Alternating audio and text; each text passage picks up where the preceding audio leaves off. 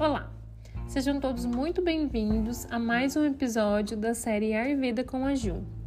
Nesse episódio, que fala sobre a prevenção das doenças, a gente então continua a tratar sobre os impactos que a supressão desses impulsos naturais do nosso corpo causa para a saúde. Bom, então vamos aos nossos últimos impulsos. O primeiro que vou abordar aqui nesse episódio com vocês é o bocejo.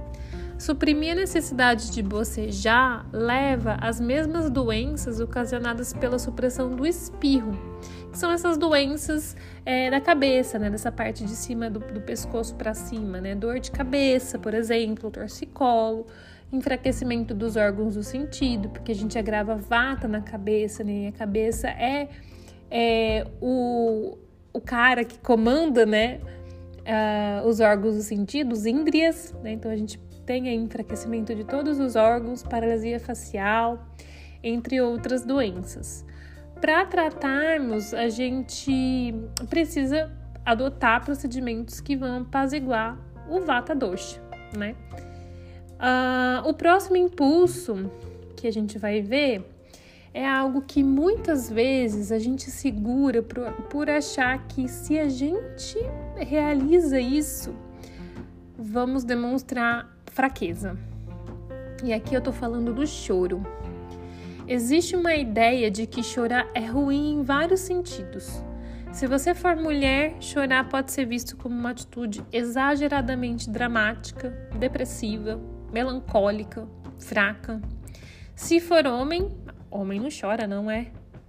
Ele, se você chora, vai ser visto como sensível demais e até mesmo como menos homem. Olha isso. Essas ideias fazem com que, nos momentos em que a gente se sente triste e a gente tem vontade de chorar, a gente acabe reprimindo o choro, a gente não se expõe, né? A gente não quer demonstrar fraqueza. E muitas vezes, para a gente reprimir, a gente tira o foco daquilo que causa vontade de chorar, né? Só que isso é extremamente prejudicial para a saúde como um todo, não só da saúde física, mas mental e emocional também. Porque reprimir esse impulso faz com que a gente deixe de olhar para aquilo que precisa ser olhado. E aí a gente não consegue entender de onde vem essa tristeza, esse troço que a gente sente no peito, o que, que ele quer nos dizer, né? Por que, que ele está ali? Se eu simplesmente tiro o foco disso, olho para outras coisas, eu perco a oportunidade de aprender com isso, de entender por que, que isso está aqui me acompanhando. E assim eu também perco a oportunidade de limpar dores muito profundas que estão ali, que muitas vezes a gente não percebe, a gente não sabe de onde vem, que a gente carrega, às vezes até de gerações passadas.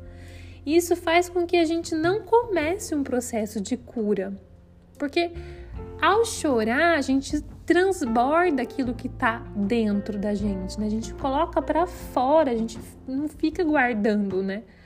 Então é muito triste a gente é, se sentir mal em chorar, né? Principalmente se a gente estiver diante de outras pessoas porque as pessoas vão se sentir incomodadas e o incômodo é delas. Então elas que têm que lidar com esse incômodo, né? É a gente se colocar no, em primeiro lugar, se priorizar e chorar. Momentos tristes fazem parte, são tão importantes quanto os momentos felizes, alegres em que a gente ri, né? E todos eles passam. Tanto os tristes quanto os felizes e alegres, né? Nada é eterno. Então a gente precisa olhar para isso, na minha opinião, com mais carinho. E pela visão do Ashtanga, pensando na fisiologia do corpo, segurar o choro vai causar então coriza, doença nos olhos, na cabeça, na região cardíaca, torcicolo, falta de apetite, tontura e problemas abdominais, vai deixar o abdômen mais rígido, expandido. E para a gente tratar esses sintomas, esses problemas, a indicação é que a gente durma. É, quando a gente está triste, é, muitas vezes dormir é um baita remédio, né, para muitas coisas. E algumas outras indicações, então, são consumir algumas formulações alcoólicas terapêuticas, ouvir histórias agradáveis e conversar com os amigos, né? Olha que lindo, gente. O tratamento, indicação de tratamento para as doenças causadas pela supressão do choro é conversar com amigos, com pessoas queridas, né? É olhar para isso que está acontecendo, falar disso que está acontecendo com carinho, com amor, entender isso que te aflige e acolher, né? Não é lindo? O nosso próximo impulso é o vômito. Se tem algo realmente ruim de se fazer, vomitar, né? Mas quando surge o impulso, essa necessidade, de maneira alguma a gente deve suprimir.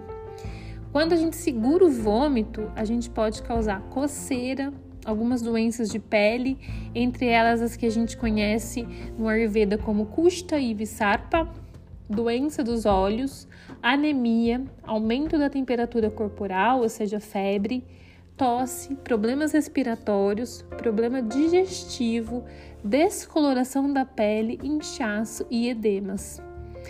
Para o tratamento, uh, são utilizados alguns procedimentos, como ganducha, que é a terapia em que a gente enche a boca de óleo na capacidade máxima e segura esse óleo lá dentro até começar a lacrimejar. Dhumapana, que é a inalação com fumaça terapêutica. Anahara, o jejum, então a gente não deve comer coisas secas para não gravar ainda mais o vata. Atividade física. Rakta Moksha, a retirada de sangue ou sangria, né? Diarreia terapêutica e fazer uma mistura de sal cáustico com óleo de gergelim morno para aplicação do Abhyanga. Para a gente finalizar então essa parte dos impulsos, temos a supressão da necessidade de ejaculação, ou seja, do orgasmo. Os problemas por essa supressão podem causar a diminuição dessa substância ejaculada, né, desse, dessa substância que a gente tem aí ao, ao ter um orgasmo, dor e inchaço na região dos órgãos genitais, dificuldade de urinar, febre, aumento da temperatura corporal, problemas na região cardíaca, dor nos membros do corpo, aumento dos testículos, cálculo renal e até impotência sexual. Estas condições devem ser tratadas com a ingestão de uma espécie de canja de galinha, é, um preparo com a carne de alguns animais, arroz, um tipo de bebida alcoólica que é similar à cerveja, terapias de baste com leite medicado para limpar a bexiga do paciente, a bianga, banho de imersão com ervas ou óleo medicado e ficar na companhia de mulheres ou homens agradáveis e atraentes. E aqui, essa parte final, deixa a entender que se você estiver na companhia de alguém interessante, você terá aí o desejo sexual e aí, durante a prática sexual, o impulso de orgasmo, né? E a ideia é que você tenha o orgasmo para liberar o que foi suprimido e que estava gerando problemas. Então perceba aqui que ele sugere que você fique na companhia de pessoas interessantes, agradáveis e atraentes para que você sinta o desejo. Não é para sair transando, né, fazendo uh, tendo relação sexual sem atração, sem desejo. Primeiro tem que ter esse impulso natural, esse interesse, esse desejo para que haja o sexo e depois o orgasmo. É, é bem interessante aqui, né? Esse é, foco no, no desejo que tem que haver para que a relação sexual aconteça, né? Não é simplesmente é, se masturbar, por exemplo, e, e ejacular, né? Apesar de que é, isso pode ajudar, uh, mas a ideia é que você tenha aqui companhia de pessoas que vão te causar esse desejo sexual. Por fim, existem alguns sinais que o paciente pode apresentar que indicam que ele possui um quadro incurável, e aí, nesses casos, a recomendação dos samhitas é que o paciente não seja tratado pelo Vaidya, que é o médico ayurvédico. Porque a gente precisa lembrar do contexto em que os clássicos foram escritos.